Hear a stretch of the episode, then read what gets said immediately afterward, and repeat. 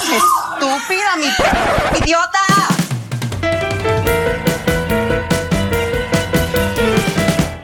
Hola, les damos la bienvenida a un nuevo episodio de Estúpida Mi Podcast, un podcast del Club de Lectura Iconografías. Hoy están como siempre conmigo Jesús, Oli. Sebas, Hola. mi nombre es Esteban y hoy vamos a hablar de un tema muy interesante que es la política y las personas LGBT. Este episodio lo estamos haciendo porque este 2022 es un año electoral en Colombia, el país desde el cual hacemos este podcast y queríamos como hacer una reflexión sobre el tema de la política, cómo nos incumbe, cómo nos afecta y cómo deberíamos pensar que la política nos toca y podemos también afectarla. Me, me encantó que cuando empezaste pensé que era como que vas a decir este capítulo es especial porque está eh, patrocinado por... Publicidad política pagada. Y bueno, entonces empecemos un poquito como abriendo el debate de qué, qué entendemos nosotros por política. bueno, yo tengo como... Hay dos acepciones, yo no soy politólogo, bibliotecólogo, entonces muchas de las cosas me quedan por fuera. Pero, por ejemplo, sí entiendo la política como en dos formas. Un término más amplio que es como todas las acciones que ejecutamos como ciudadanos, que se ejecutan como ciudadanos y, o que están encaminadas a la redistribución del poder, eh, la eliminación del poder o las modificaciones en el poder, ¿cierto? Entonces siento que eso es como... No, yo me voy a retirar de aquí, permiso. No, siento que... Está muy denso. Sí, esto está muy denso. Siento que esa es como la más amplia, la más concreta es todo lo que tenga que ver con eh, la distribución de poder y todo, pero en el Estado. Entonces hay una que yo creo que es más del ciudadano, pues como la- una de las acepciones que yo contemplo, que una es del ciudadano, de cualquier persona que vive en sociedad, y la otra que tiene que ver con decisiones puntuales de un Estado eh, determinado. Ya, esa es mi concepción de coquito de...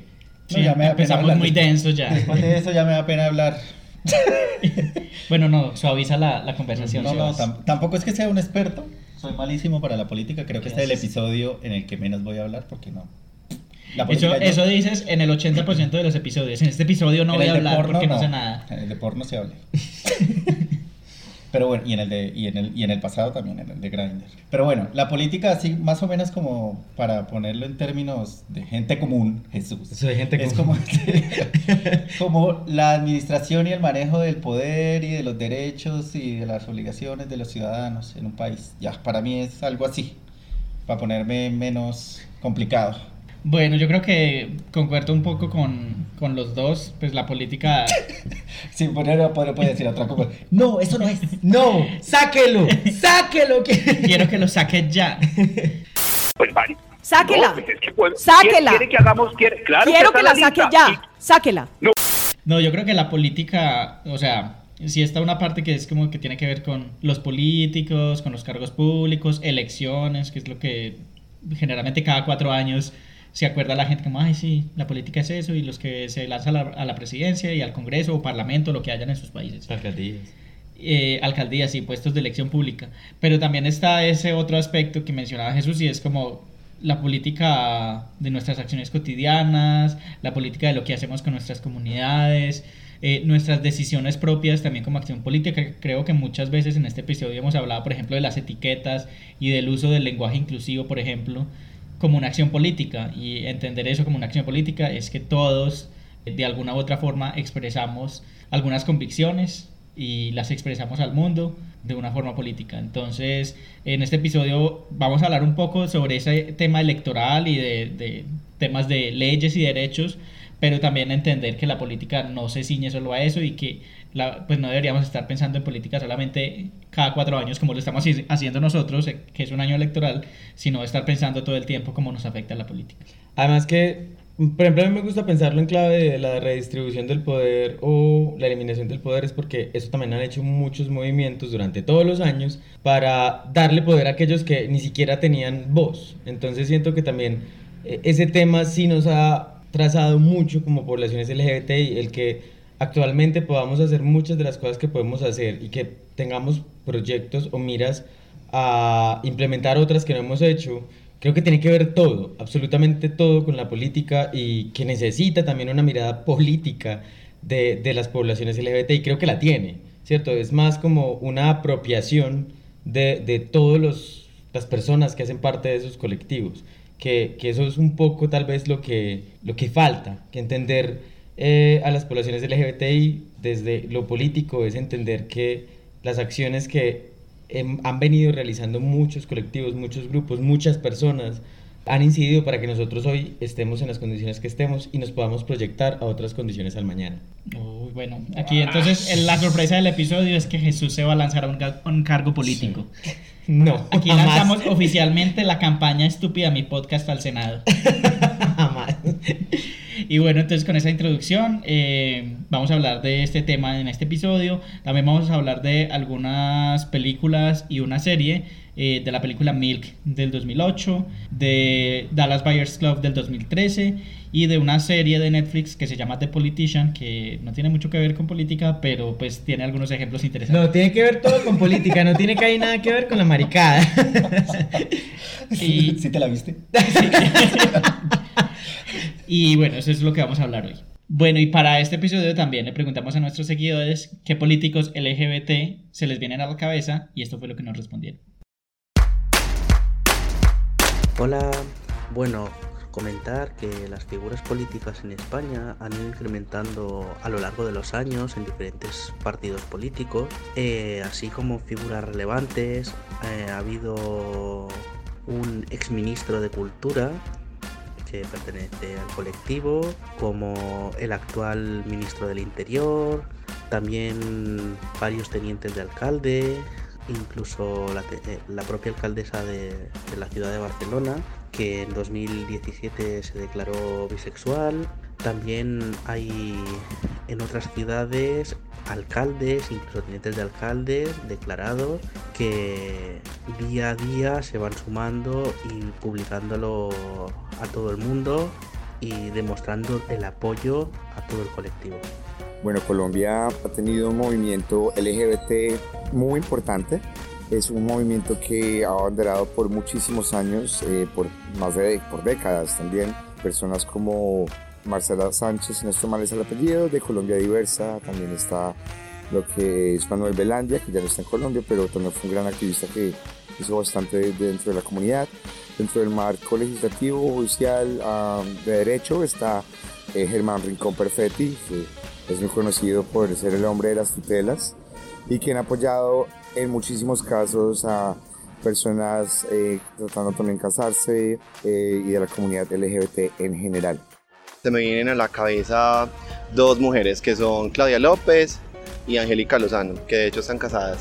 Claudia López ha sido senadora de la República, hoy día es eh, la alcaldesa de Bogotá, que fue también un hito histórico en Colombia, primera alcaldesa de Bogotá y adicionalmente una mujer lesbiana casada con otra mujer. Eh, y Angélica Lozano, que de momento es senadora de la República, anteriormente fue representante de la Cámara por Bogotá. Creo que son unas buenas representantes de la comunidad LGTBIQ y que han liderado desde el Congreso de la República distintos proyectos que no solamente es para, para el beneficio o el reconocimiento del- de esa población, sino del- de los ciudadanos colombianos en general. Inicialmente los más conocidos sí serían con la Alianza Verde, que serían Angélica Lozano y también otro participante de la Cámara por Bogotá que se llama Mauricio Toro. Ambos son como representantes más de la cultura LGTBI como en el Congreso en estos momentos, son como los que están aspirando obviamente pues la alcaldesa de Bogotá que es Claudia López. Aquí en Antioquia pues no se ha escuchado como así en ninguno, creo que estos políticos como LGTBI son más fuertes como en la capital, es Bogotá.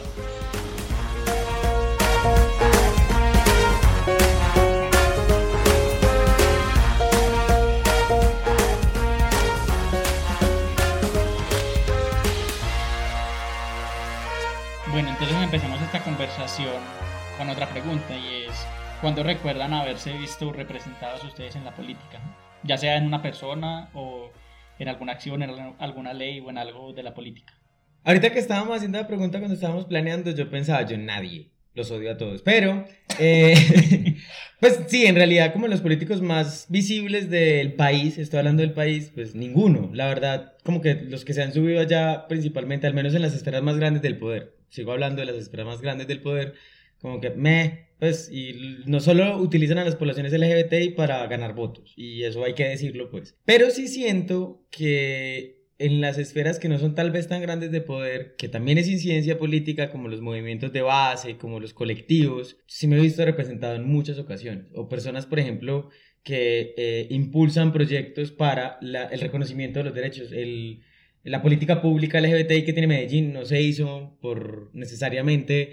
Eh, por generación espontánea. Ajá, ni por generación espontánea, ni por una iniciativa de, de, los que están más altos en el poder, ¿cierto? Sino al contrario, de gente de base que estaba planteando unos derechos y que además lo que siento es que construye una base política para hablar de eh, tenemos que garantizar en Medellín, en este caso puntual, y creo que en Colombia también hay una política pública LGBTI, eh, garantizar el reconocimiento de los derechos en salud, en trabajo, en vida digna. Eso ya es un precedente. Entonces siento que ahí sí me he sentido representado eh, en esas eh, acciones que lo que hacen es empezar a abrir camino político para que las poblaciones LGBTI tengan un sustento legal que no tenían, un sustento político para subsistir. Bueno, yo en política de LGBT pailas. Yo eso sí me rajo porque no tengo la menor idea, pero creo que en acciones sí, cuando uno está, por ejemplo, en la marcha, que eso es una representación bastante política, me parece, pues lo que uno siente estando ahí en la marcha y ver tanta diversidad y todo eso, me parece muy, muy, muy, o sea, me siento muy identificado ahí.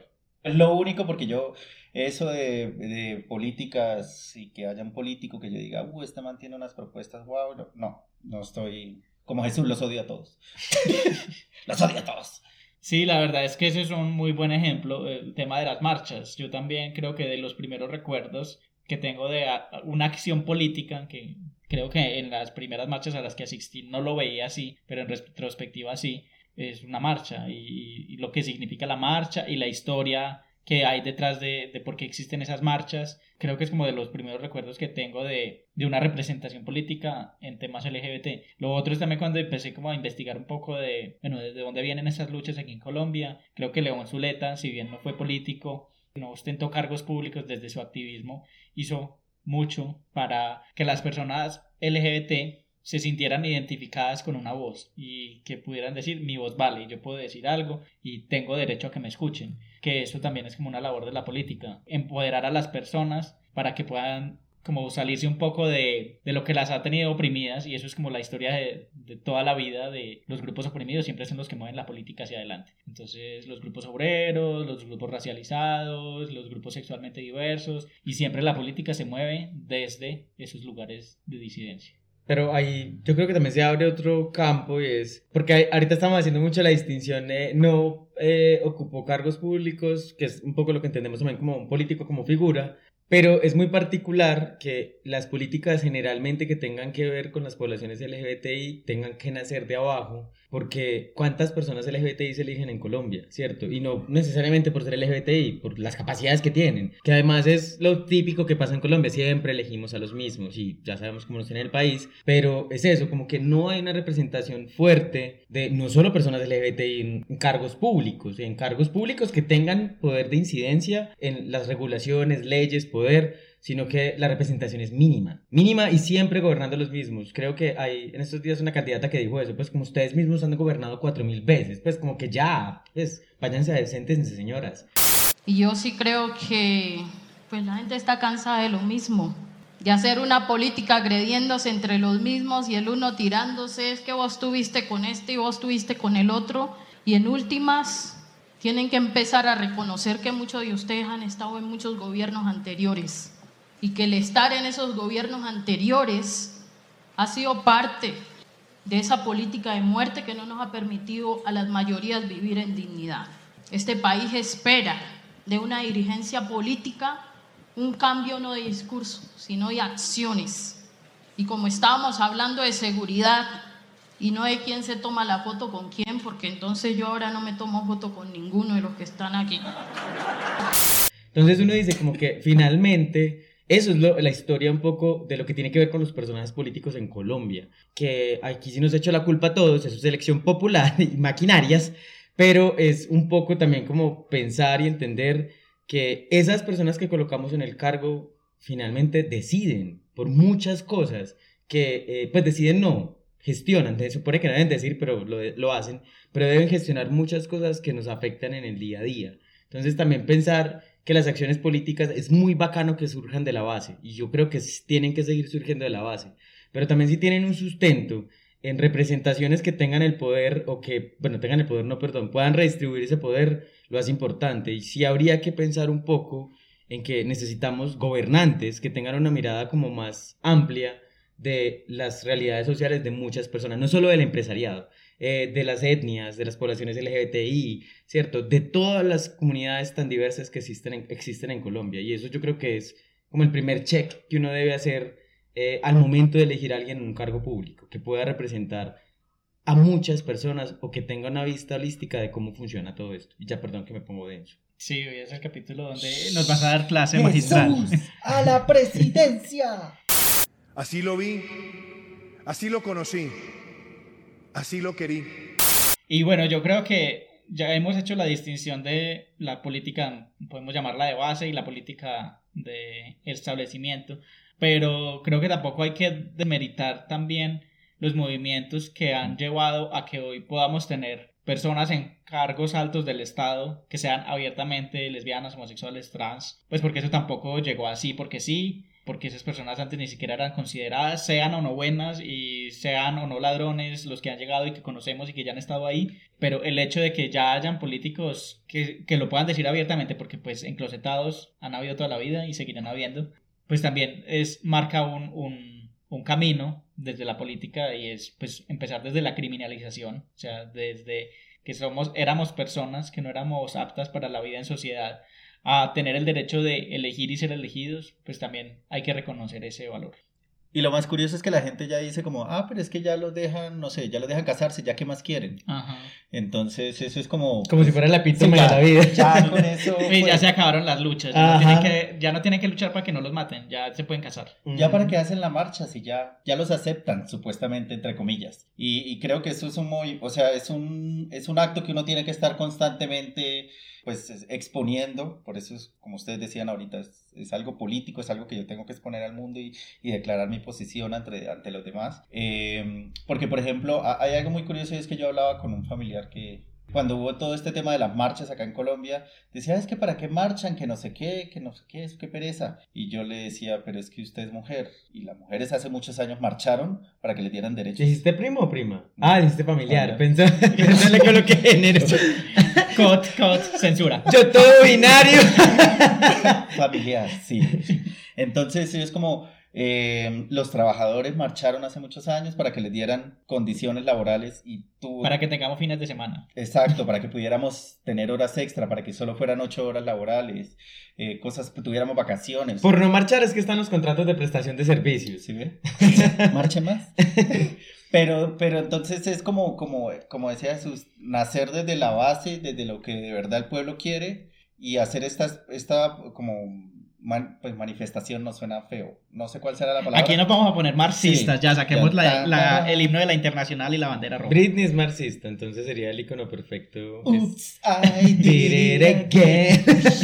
Pero bueno, sí, es como siempre tratar de, de manifestar todos estos deseos del pueblo y, y, pues que se haga escuchar siempre. Sí, yo creo que eso es, eso es lo difícil de hacer entender cuando uno habla de política, porque generalmente, bueno, primero a uno en la familia le dicen, no, es que hablar de religión y política es... No se hace. No se hace porque es de mala educación. es lo que más me gusta hablar en las reuniones familiares. y precisamente por no hablar de esos temas es que creo que no hemos avanzado en Que casi tenemos a. Duque en la presidencia. ¿De qué me, de qué me hablas, viejo?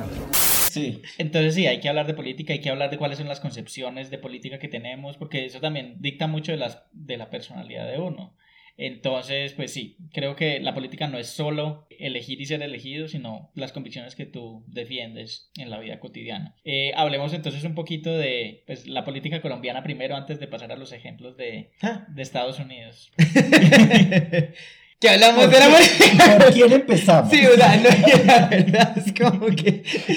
Como pues, ellos mismos hablan solitos de ellos Sí, mismos es todo que el uno no tiempo. sabe por cuál empezar, pero, pero política colombiana, por ejemplo, yo desde, desde mi punto de vista, si ustedes no nombran, eh, por ejemplo, ahorita León Zuleta, pero pues que no era político, figura política, sino activista, de resto yo, pues la única que se me viene a la cabeza es la Claudia López, que pues salió después con chorrebas, pero pues eso, el hecho de ser LGBTI no significa que tenía que salir perfecta ni nada de eso. Sí, no somos buenas personas por naturaleza, sí. Ojalá. Exacto, y pues creo que eso también se ha convertido últimamente la- el tema de las políticas de identidad de que definen a una persona. Pues entonces ya estamos buscando ese título de, ah, es la primera alcaldesa lesbiana, abiertamente lesbiana, en ser elegida para un cargo popular para la alcaldía más importante del país, y eso se convierte en el titular, y no miramos más allá de cuál fue su trabajo anterior, qué hizo antes, por sus propios méritos, qué ha hecho bien, qué ha hecho mal, qué ha hecho pésimo, y entonces se convierte también muy como por el hito y por el, por el récord Guinness. Entonces, eh, por ejemplo, nosotros mirábamos en, en Wikipedia que hay una página de primeros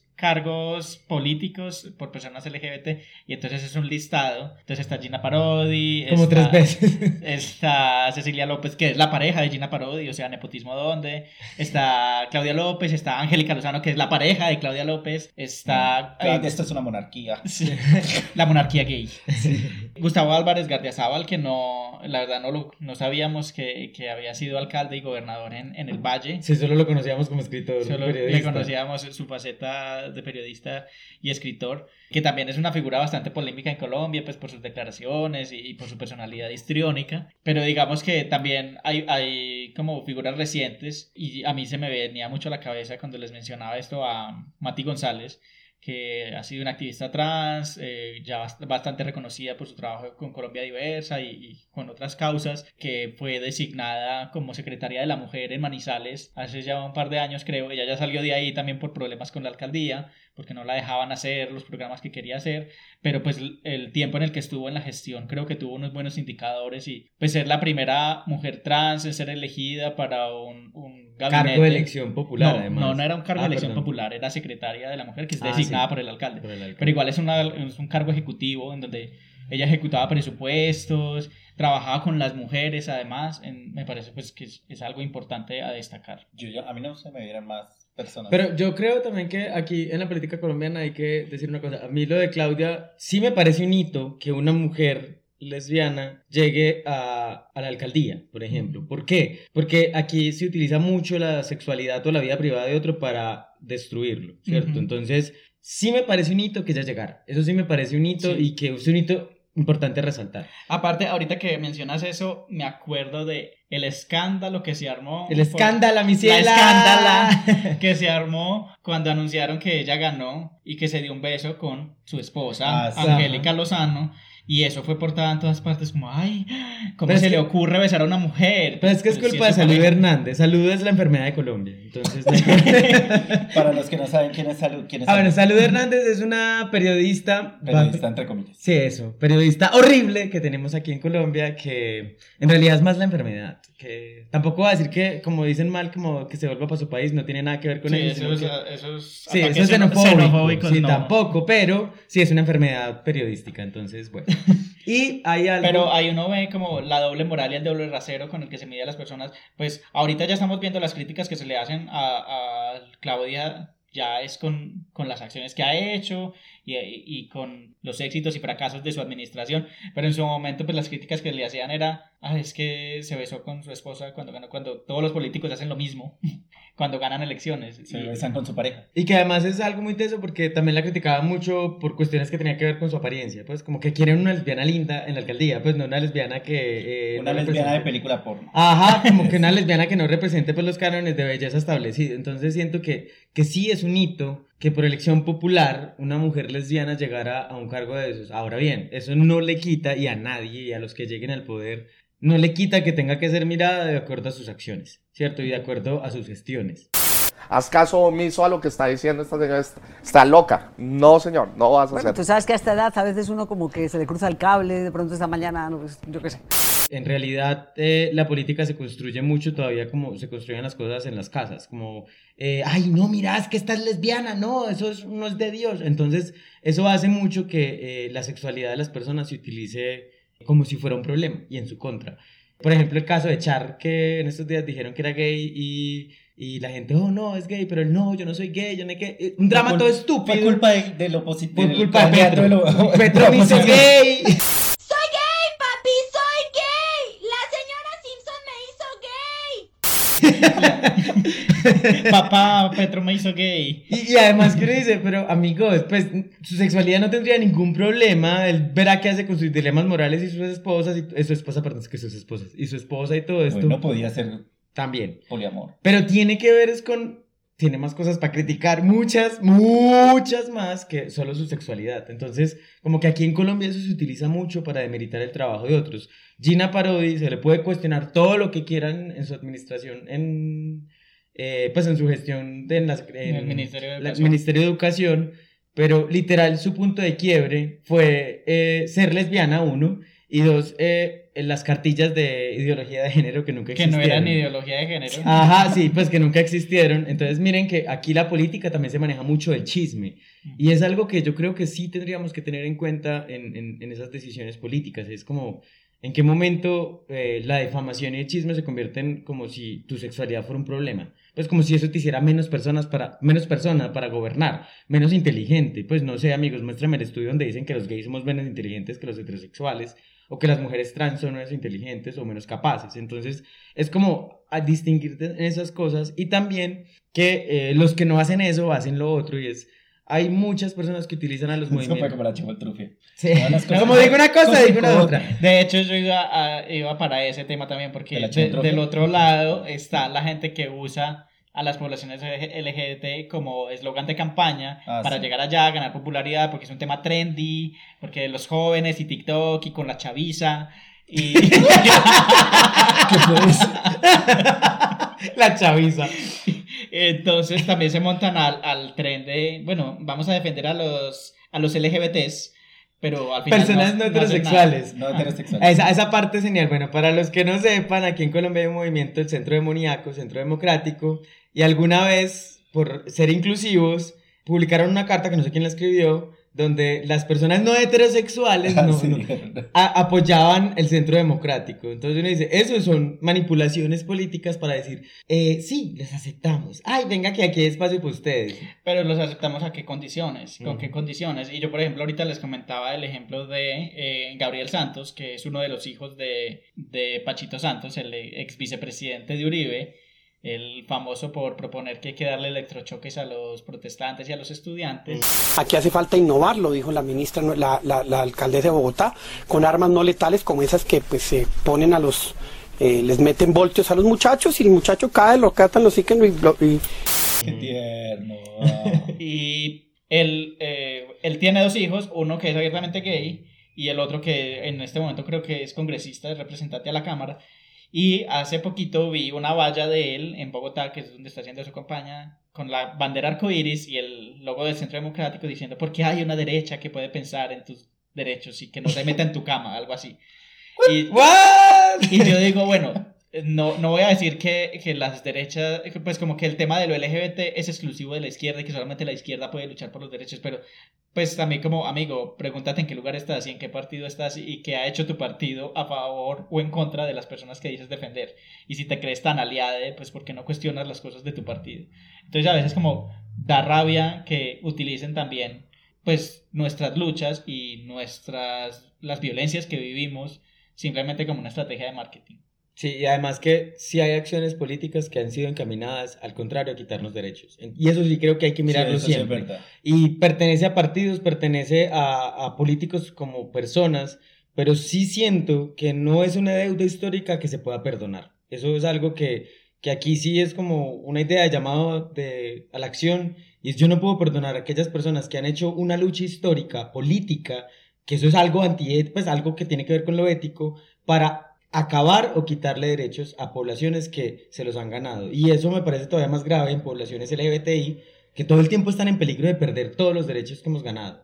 Entonces siento que, que sí hay que pensar un poco con esa mirada de, venga, no, sin perdón, sin perdón a esos partidos políticos que han intentado de frente dañar a las poblaciones LGBTI, ya, perdón. Y además lo que tú mencionas de que siempre nuestros derechos están en peligro es particularmente agudo en el, paso de Colo- en el caso de Colombia, porque aquí recordemos que ninguna de las luchas que hemos, entre comillas, ganado han pasado por el Congreso. Todas han sido vía la Corte Constitucional, por demandas, por tutelas, que llegan a, última instancia y se profiere una sentencia que descriminaliza o que legaliza o que permite cosas como el matrimonio, etcétera, pero nunca nada de esto ha sido a través del Congreso, que es el que hace las leyes. Sí, nunca llega un proyecto y que, ay, mire, propongo esto. Y cuando lo hacen, entonces, no, eso no. Exacto, aquí nunca ha habido debate político respecto a estos temas, siempre han sido las cortes y por eso también es, es, pues, digamos que son derechos que son vulnerables, digo yo, pues porque las cortes en cualquier momento las acaban si no les gustan, pues Uribe ya dice que quiere acabar con todas las cortes y hacer una supercorte, entonces, Con, sí, sus, con sus amigos. Sí, con sus amiguitos, exacto. Entonces sí, es como que qué tipo de congreso estamos generando y, y qué congreso, pues en qué congreso estamos generando estas discusiones que como sociedad deberíamos tener. Yo pongo mucho el ejemplo de, de Argentina, allá el tema de la legalización del aborto, del matrimonio igualitario, todo eso con años de intentarlo y que no llegue, intentarlo y fallar, pero llega al Congreso y en el Congreso es donde se dan esas discusiones, que es donde en teoría deberían darse. Entonces también por eso es una invitación a seguir participando en política. Bueno, pero ya, ya para, para entrar en, en tema de las películas y Para entrar en calor. en calor. Sí. Eh, bueno, ¿de cuál vamos a hablar primero? Pues yo creo que podemos hablar primero de Milk, que es como el eslogan de que hay Milk, Harvey Milk, eh, para quienes no conocían, que siempre dicen que fue el primer, la primera persona abiertamente LGBT en ser elegida para un cargo público en Estados Unidos, que ahorita vamos a ver que tampoco es tan cierto, ya habían habido otros casos antes, antes que él, pero pues como siempre la historia Es contada desde la mirada contada desde la mirada masculina, así sea desde una persona gay. Pero entonces sí, hablemos de la figura de él, de la película de 2008 protagonizada por el hijo de puta de Champagne.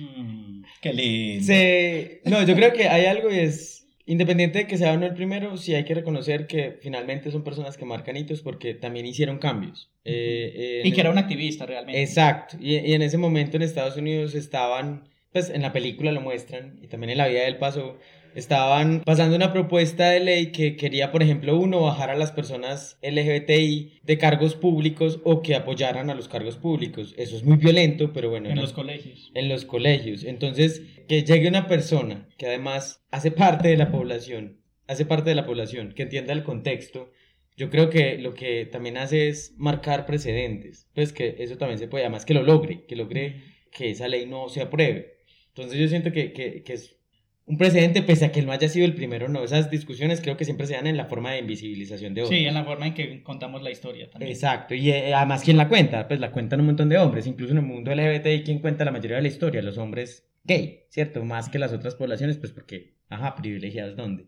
Entonces, es como también eso. Y eh, yo de la peli casi no me acuerdo muchas cosas ya. Sí, la verdad es que no la volvimos a ver para el episodio. No, tenemos rabia con Champagne. Simplemente vimos la sinopsis. Sí, yo tampoco la recordaba, la vi hace mucho. Yo creo que estaba como en los primeros semestres de la universidad. No sé, ¿ustedes qué recuerdan de la peli? ¿Les gustó o no les gustó? Para mí sí me gustó algo y es que la peli muestra un poco no solo la vida de Harvey Milk, sino también, pues uno, que reivindica el personaje de Harvey Milk, que creo que nunca, pues, necesito reivindicarse en general, al menos en los movimientos LGBT, pero lo pone en un producto, En el mainstream, ajá, en un producto de Que consumo. aparte de- también estuvo nominado a los Oscar, que bueno, también dudamos de la relevancia de los Oscar, pero es una plataforma que hace que más gente conozca las películas. Un montón de viejitos que nominan películas que a ellos les gustan. Entonces, ah, pues la verdad. Entonces, yo creo que eso me parece muy bacano, que colocara en el mainstream a una persona que es una figura pública para las poblaciones LGBTI en Estados Unidos y que además intentaran como tocar partes de, de, de su vida que eran más dramáticas, la muerte de su novio, pues de su segundo novio, pues el segundo novio que está en la película, no sabemos, tuvo más en el resto de la vida. Fue poco.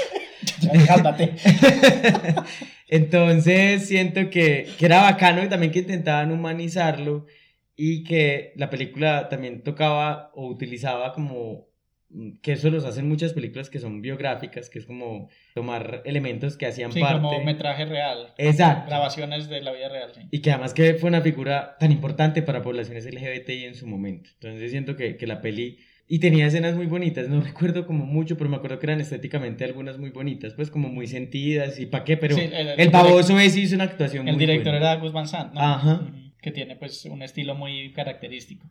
Sí, yo pues también la vi mucho con esa expectativa en esa época. Yo estaba como apenas abiertamente homosexual, homosexuala. Y entonces estaba buscando como esas figuras, bueno, y, y- y qué ha pasado en el mundo, cómo se han movido eh, los derechos.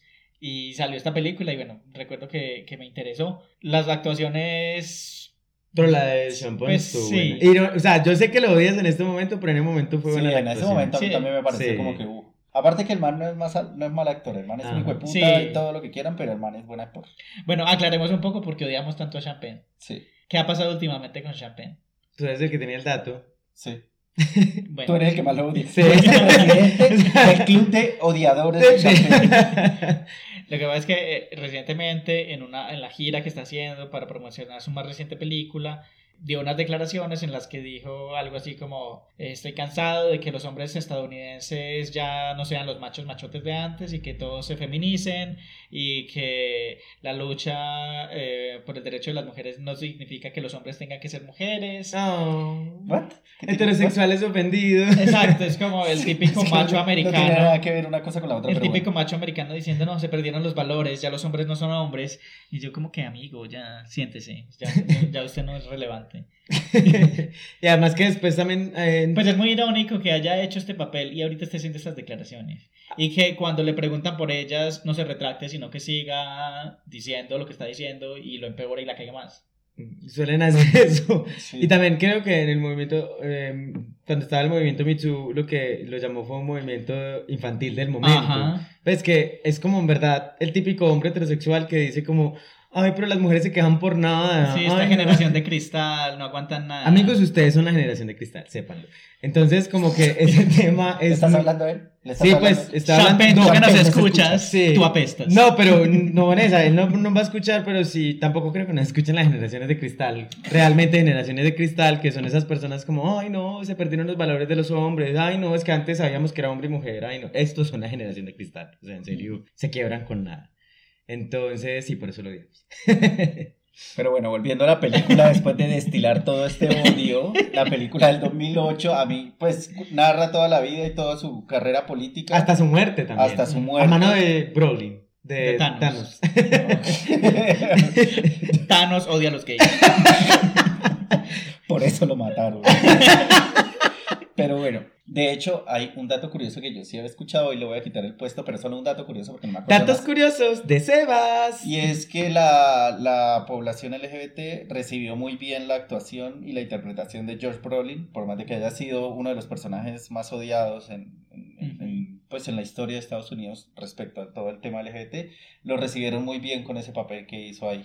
Entonces ese era un dato curioso de la película. Dejen de odiar a Champagne, estamos en la película, cálmense. Ah, Otro, otro dato curioso De es Champagne. que- no, de la película es que inicialmente cuando Van Sant estaba pensando en la película a principios de los 90, él estaba pensando para el papel de Milk en Robin Williams. Entonces, hubiéramos podido tener otro Harvey Milk que no fuera tan odioso. Yo, y también hay algo, dato curioso de la película, la película se estrena en el 2008, justamente un año donde muchas celebridades eh, sí se comprometieron con una causa y era otra propuesta que estaba enmarcada a prohibir el matrimonio entre personas LGBTI. Que en ese momento estaba en la discusión pública en Estados Unidos. Exacto, entonces también siento que es muy diciente que una película que además no fue el único logro de Harvey Milk, la película se enfoca mucho en ese, pero no fue su único logro, también fue activista, entonces entre eso también hizo muchos otros trabajos, pero eh, que como que se, la película fuera justamente lanzada en el momento donde se volvía a tener una discusión bizarra más, pues que tenía que ver con los derechos de las personas LGBTI, pues porque hay, todavía hay gente afuera y para que tengan en cuenta cuando vayan a elegir políticos que piensan que tienen derecho a quitarnos nuestros derechos. Y bueno, creo que hablemos un poquito de lo que habíamos dicho, que habían otros políticos anteriores a él que habían sido elegidos.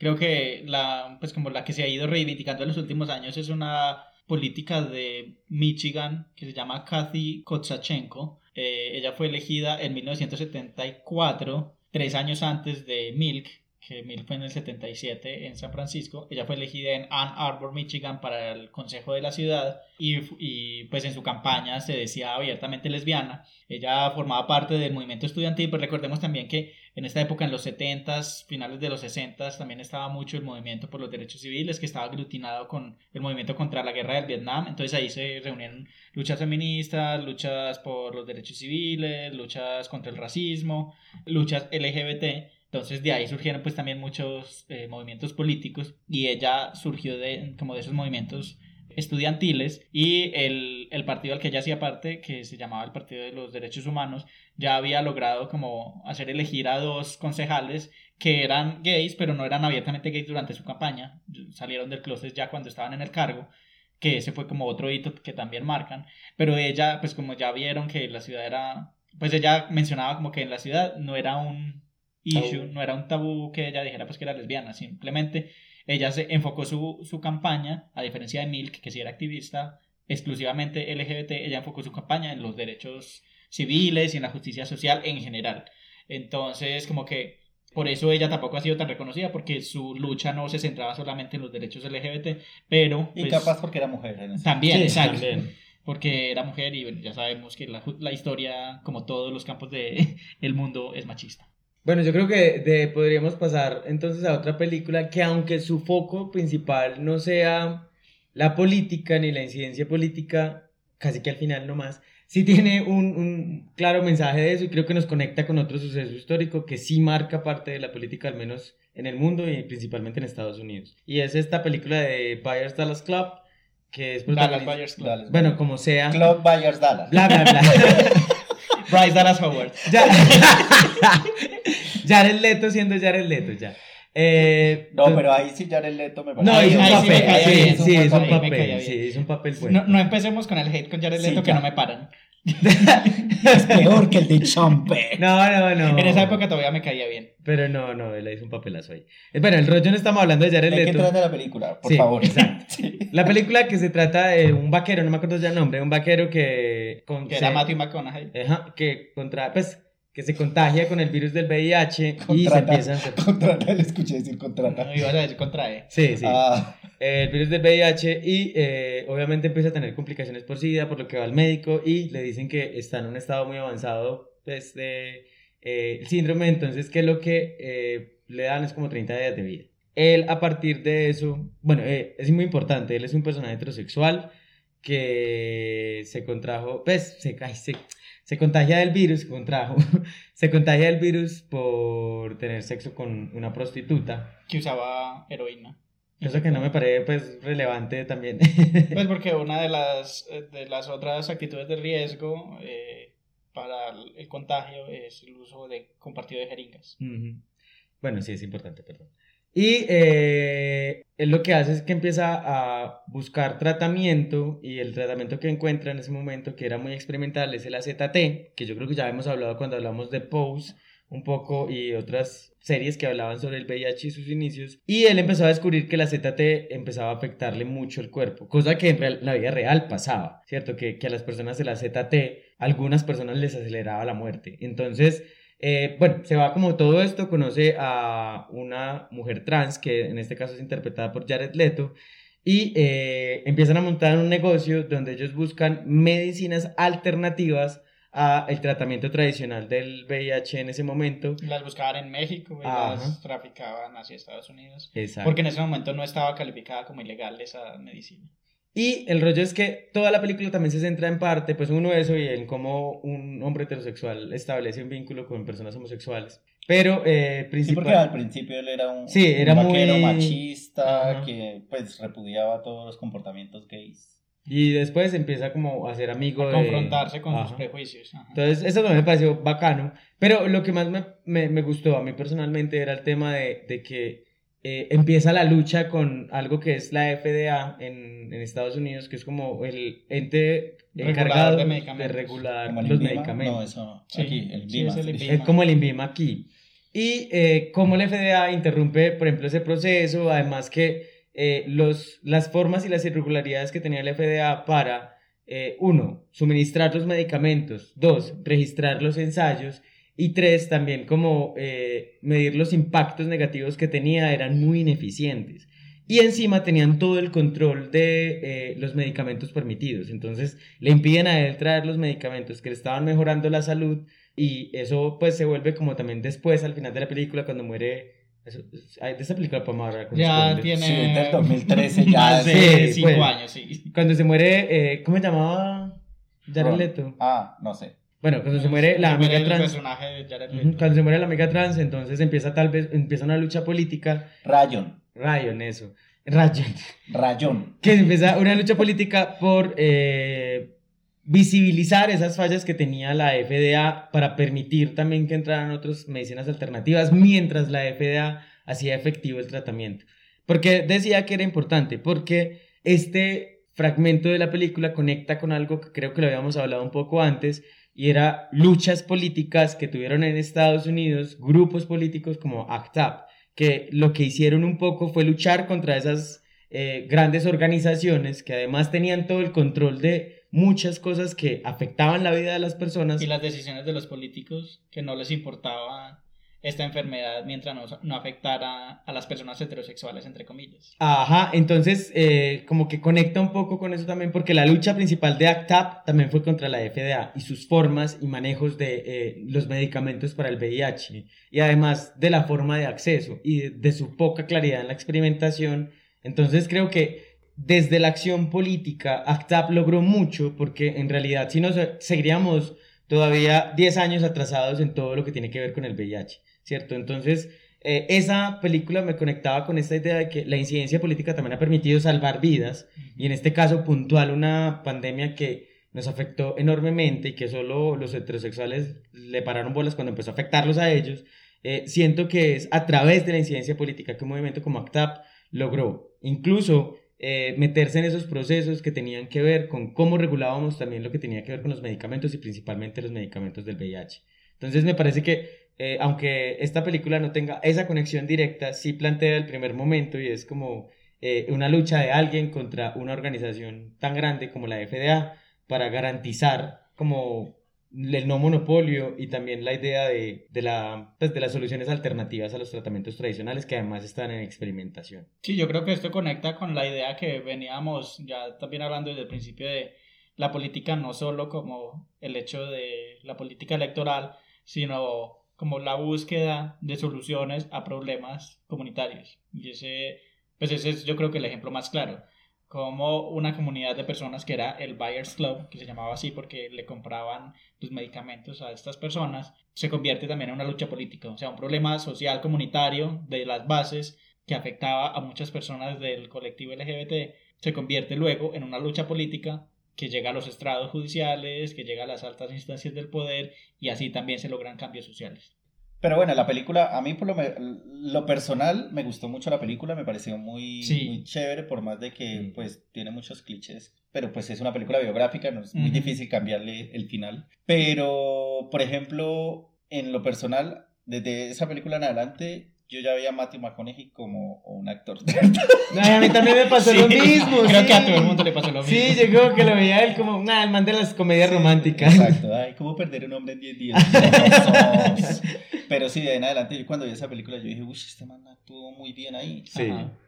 Entonces, pues, si no la han visto, por más de que ya hayamos dicho el final, vayan y la ven. Sí. No, es muy buena, interesante es ver buena, todo el sí. proceso y toda, toda pues, esa construcción que crea el personaje de Matthew McConaughey con base en, en, en lo que le está sucediendo. Y pues la otra película de The Milk, yo creo que la mayoría de gente la ha visto y si no, pues también vayan, véala por más de que aparezca Champagne, que lo odiamos, odiamos. Donde no diga, donde no diga que lo odiamos, me Está en la cláusula del contrato de Sí. este podcast. Ahí ¿Odia que- usted champagne, sí o no? Sí, no, mucho. de 1 a 10, ¿qué tanto? Sí. Pero bueno, y ahora para hablar del otro producto de, pues, eh, que, que habíamos mencionado, que es la serie The Politician, que sí es de política porque en su nombre lo dice. Es una serie que salió en 2019, creada por Ryan Murphy, el mismo que nos ha traído cosas como Glee, American Horror Story, American Crime Story. ¿Qué más ha hecho él? Pose. Pose. La última temporada de Pose. Sí, muchas cosas. Buenas, malas, regulares, de todo. Entonces, sí, pues hablemos de Politician. Yo tengo ¿De que qué decir, trata? yo tengo, ah bueno, primero hablen ustedes de qué trata. ¿De qué trata? Ya no me acuerdo cómo era que iniciaba. Es como... Ah, bueno, es como es, extrapolar todo el ambiente político a un colegio de... Una universidad, sí. No, primero era el Ah, el colegio. Sí. Primero era un colegio de gente millonaria, porque es De élite. de élite. Entonces, toda esta afán de, la, de los candidatos por querer ser representantes estudiantiles. Sí, es como una elección de personero. Exacto, sí, es como, ah, voy a prometer la piscina, pero pues aquí ya era otra cosa, era el club de golf, porque eran millonarios. Pero entonces es como, eh, también uno lo, uno lo toma como caricaturizado. Sí, es una sátira y una todo está muy sátira, exagerado. Pero yo creo que transmite muy bien lo que de verdad, cuando uno ve el ambiente político, lo que pasa. Entonces, pues es como todas estas tensiones entre los, entre los candidatos y todas estas eh, jugadas sucias que se hacen entre ellos. Las traiciones. Las traiciones. Y también cómo se utilizan, que creo que es un poco lo que conecta aquí también, cómo se utilizan entre comillas, secretos, o los ataques personales, o los gustos personales, pues porque el protagonista es una persona bisexual. Luego en otra de las temporadas, spoiler, eh, vemos una congresista que tiene una trieja. Entonces, como también se utiliza como arma política la vida personal de los políticos sin, pues, como sin tener en cuenta sus eh, habilidades como administradores, como políticos o como lo que sean, eh, sino simplemente el ataque personal. Y que creo que eso es algo que caracteriza la política en todas partes. Que además es, es un showbiz, es un show business la política. A la gente le encanta la política es cuando está el escándalo. Entonces, por Sí, ejemplo, lo que de tú resto- decías de Char, pues cuando dicen que Aida Merlano era su amante, o que el Mm. amante era el oso yogi que era el guardaespaldas. Ah, yo pensé que era el personaje. Sí, aquí Ana Barbera se metió. No, así le decían el oso yogi. Ah, sí, o el guardaespaldas, o no sé qué, el ayudante, el que le lleva la, la- la maleta, no sé qué, en qué era.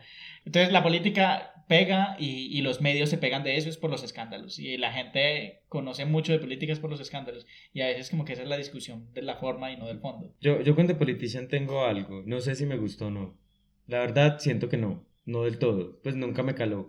Porque sé que era una sátira, pero Pero te odiabas todos los personajes. Uno sí, pero también siento que le faltó algo para colocarle el tono de sátira. Por momentos sentía que lo que hacía Que se tomaba muy en serio. y lo que hacía un poco era idealizar la política así, esa política horrible. O sea, y sentía que era como, ah, es que así funciona, tómenlo. Sentía que The Politician nunca lograba colocar el real tono de la sátira, sino solo el humor, para decir como estamos criticándolo, no, van, no idealizándolo. Y sentía que incluso al final del personaje todo sentía que era como, sí, los políticos son una mierda, son corruptos, pueden dañar a otros, pero así es la política. Entonces, siento que The Politician nunca me caló, porque su mensaje nunca fue claro. Bueno, igual todavía está al aire y no la han cancelado, entonces... Bueno, igual no me ha calado, Pueden ya creo que hacer no me más temporadas. Pueden reivindicar. Ajá, pueden reivindicarlo Sí. todavía. Pero a mí hasta el momento siento que eso me pasó con The Politician. No la odié tampoco, pero como que nunca me terminó de gustar del todo porque no sabía dónde iba y nunca le sentí el tono de Nadie sátira. sabía. Yo veía un episodio y yo decía, esto, esto no sé para dónde va a ir y de repente pasaba algo y yo,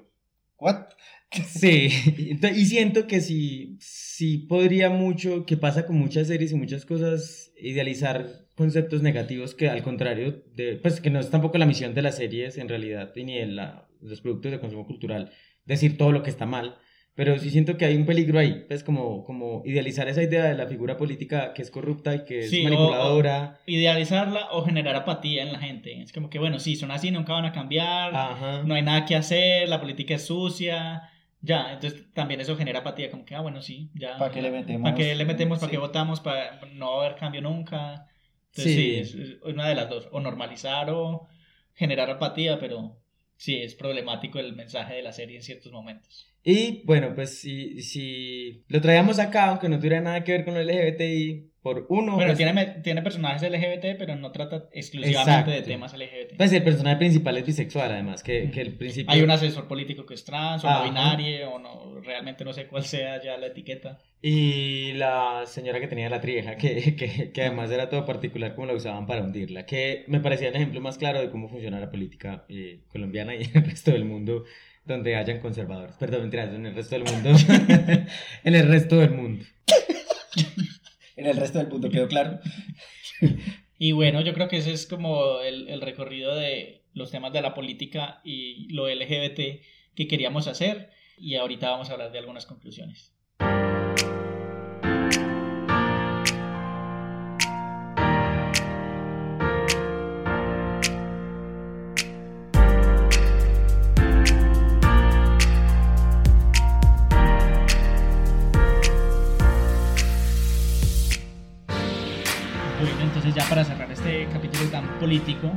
Y tan denso. eh, Ay, no fue denso. La verdad fue lo más light que he escuchado en política. Pero bueno, Para mí eh, fue denso. ¿Qué conclusiones tienen? Bueno, yo creo que hay que empezar hablando de que la política es necesaria para cambiar las sociedades, ¿cierto? Y las acciones políticas pueden ser individuales, colectivas y de comunidad. Pero siento que eh, es importante entender que todos tenemos una incidencia política y no solo eh, es una incidencia política eh, momentánea, es constante y, y que al contrario eso ha garantizado en muchas ocasiones los derechos que tenemos y no hay que dejarlos perder y para eso necesitamos una conciencia política y cívica más grande en poblaciones como la- las nuestras que han sido poblaciones segregadas históricamente. tus yo lo sentí como hoy están- discurso de cierre, ¿cierto? Yo Sí, sí, así como sí. de Cierre de cam- campaña. Gracias, candidato. Gracias. Tiene réplica de 30 segundos. ¿Tiene maquinaria? Pregunta, ¿Oscar Iván Zuluaga tiene maquinarias que lo apoyan? Pues es el Centro Democrático del Uribismo, pero eso lo, lo determina usted, Bueno, porque no queremos sé. incidir en esto. Federico Gutiérrez, ¿maquinarias? ¿Quiere maquinarias? Esa señora, ¿dónde estaba parada? La- Pero bueno. ¿Dónde está parada? Sí, o sea, ella no está parada en Colombia, ya. Contexto, estamos hablando de Ingrid Sí, Betancourt. no, ella está parada en otra parte. Que es ella, ella aparece cada cuatro años a hablar estupidez. Sí, Ajá. ajá. Pero bueno. Eh, mi conclusión es un poco más light después de toda esa retórica. Y es, de verdad, sí, sí, pues es muy normal que uno vea a los, a los, a los candidatos repartiendo mercados y comiendo, ve que cómanse el tamal y vote por mí, que no sé qué. Pero bueno, vayan, cómanse el tamal, pero de verdad voten por alguien que sirva. O sea, no tienen que votar por el que Sí, el tamal. acepten el Sí. tamal, acepten Sí, el cómanse soborno. el tamal porque yo no voy a decir no coman tamal. Yo me comería el tamal. Lo que pasa es que sí votaría conciencia por alguien que yo digo, oiga, de verdad este candidato sí sirve o podría funcionar porque también pues a uno le pueden pintar pajaritos en el aire, como dice la canción, y después así como Claudia López, después de que llega la, a la pues de posesión, entonces ya sale con un Suerte chorreo. con. Por eso es que uno pregunta primero si tiene maquinarias. Maquinarias. Sí, ya. ¿De o sea, en realidad no le hemos visto la lógica. Claro, pero sí, mi- la conclusión sería como, pues ustedes ven, no se dejen llevar por todos estos eh, como ganchos que utilizan los políticos, que el tamal, que el mercadito, que no sé qué, sino de verdad revisen las propuestas, pues no tienen que sentarse y analizar, no tienen que, uno no tiene que, creo que uno no tiene que ser abogado para entender una propuesta de un candidato. Aunque Eh, sí implica pues un poco de esfuerzo de buscar Ah, no, sí, y claro. conocerlos y Necesitamos Exacto, más eso iba, o sea, Ajá. pero lo que digo es que no, no hay que ser un letrado político para entender las Ah, propuestas y saber quién es el man, no, un man que apareció ahí de la nada y que nadie sabía. una quién- mujer. Sí, o una mujer, perdón. Sano, ya me van a despedir. perdón. O, sea, que alguien que apareció ahí y que hace seis meses nadie sabía quién era y que ahora es presidente. perdón, perdón, me fui a la realidad. Pero. La triste sí, realidad. Sí, la triste real- realidad de Colombia.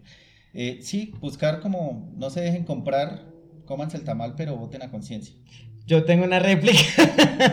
réplica de 30 segundos. Que no le gusta el tamal, entonces comas otra cosa. No, sí siento que políticamente eh, esas cosas han sido manipuladoras. Entonces sí siento que hay que tener también cuidado con aceptar las, pues cosas que uno no va a decir eso va a pasar o no va a pasar, pero aceptar que así funcione. No, es que usted no nos va a comprar con un puto tamal. Usted nos tiene que comprar con Pues propuestas. con más razón, cómanse el tamal y serio, me comí su tamal y no le acepté, eh, no, me, no me comí no el le, cuento. no le voté. Sí. No Porque, me compró. pero porque yo sí Yo creo... algo más que un tamal. Exacto, Sí. no, yo sí creo aparte que... que... no era mixto.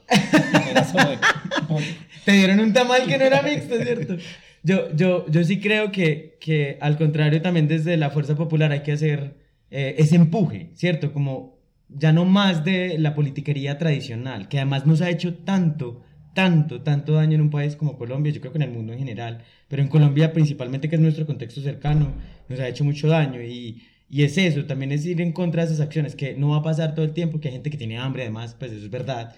Entonces, eh, es eso. Y yo creo que esa manipulación no solo se va a los mercados, a los tamales, es con puestos, con cargos políticos, eso es corrupción. sí, sí. O sea, en, en un sentido, aunque no en ese sentido legal, en un sentido ético, hay algo malo ahí. Yo, yo no puedo quitarle el puesto a una persona sin luchar por ese puesto. Es un poco la falacia de la meritocracia. Entonces, yo, yo también creo que, que hay que empezar a romper esa mirada individual de yo utilizo la política para llegar a un lugar, eh, porque la política es de todos. Si no, vamos a seguir eh, en una sociedad tan desigual, tan desequilibrada y tan realmente jodida. No, realmente. Me encanta el final de su discurso. Eh, y bueno, no, pues mi, mi conclusión después de estas grandes conclusiones Grandes. ¡Guau! Ese es importante. es no sean como Ingrid. No pregunten si tienen maquinarias. No, no, bueno, primero sí, no pregunten si tienen maquinarias, pero no sean como Ingrid en el sentido de no vean la política como algo de cada cuatro años. Ella que viene cada cuatro años, se va a Francia y en las elecciones a ver qué pesca, qué hace, qué pasa y luego se olvida de todo. No sean así. O sea, Tanto que la- vienen a preguntar si hay maquinaria. La política, como ya lo habíamos dicho, es algo de todos los días, no es algo solamente de las elecciones, es las construcciones comunitarias, busquen las, las causas que realmente les mueven el corazón, que apoyan, que necesitan, que, que pueden ayudar y, y, pues hagamos los cambios también desde, desde nuestros entornos, desde nuestros contextos, busquen también formas de acciones afirmativas y, y de acciones colectivas que realmente puedan apoyar en el, en el, contexto en el que ustedes estén, cualquiera que ese sea, y, y hagan política también desde ahí, desde sus posturas personales. Necesitamos maricas políticos, por favor. Pues cuando habla de políticos es que sean seres políticos. Uh -huh. Necesitamos mucho más maricada política, más maricada. Hay que mariquear la política. Más maricada de resistencia. Entonces eh, es como también velar porque haya una fuerza que luche con los derechos. Sabemos que en Colombia es una mierda porque aquí todo líder político es asesinado vilmente, pero sí creo que hay la necesidad de fortalecer eh, desde las poblaciones LGBTI no todos los derechos están ganados y faltan muchos y no todos, y los todos derechos están, están, seguros. Ajá. Siempre. Entonces, y más en un país como Colombia. Entonces, creo que sí necesitamos que la maricada se empodere de las acciones políticas. Empotrada. Empotradas maricas. Así al concejal de la familia se le quiebre la voz. de más que le quiebran muchas otras cosas. Ay, sí. Y bueno, con esto terminamos este capítulo. Eh, hoy creo que este capítulo sale justamente en el día de las elecciones al Congreso y de las consultas de las coaliciones. Entonces también les invitamos a que vayan a votar, infórmense y participen en política que por eso muchas personas han dado su vida, para que podamos expresarnos en las urnas. Y bueno, recuerden que estamos en todas las redes sociales, estamos en Instagram y Twitter como Estúpida Podcast, en Facebook como Club de Lectura y Iconografías. Estamos en todas las plataformas de podcast, Spotify, Google Podcast, Apple Podcast. También tenemos un canal de YouTube donde se suben los videos con los audios. Compartan nuestros episodios. Califíquennos en, califíquennos en todas las plataformas que se puedan calificar. Y, y, bueno, nos vemos en dos semanas con un tema diferente. Nos oímos. Tiene una obsesión con invitar a salir a, a lo bien, sí. Pero bueno. ¡Chais!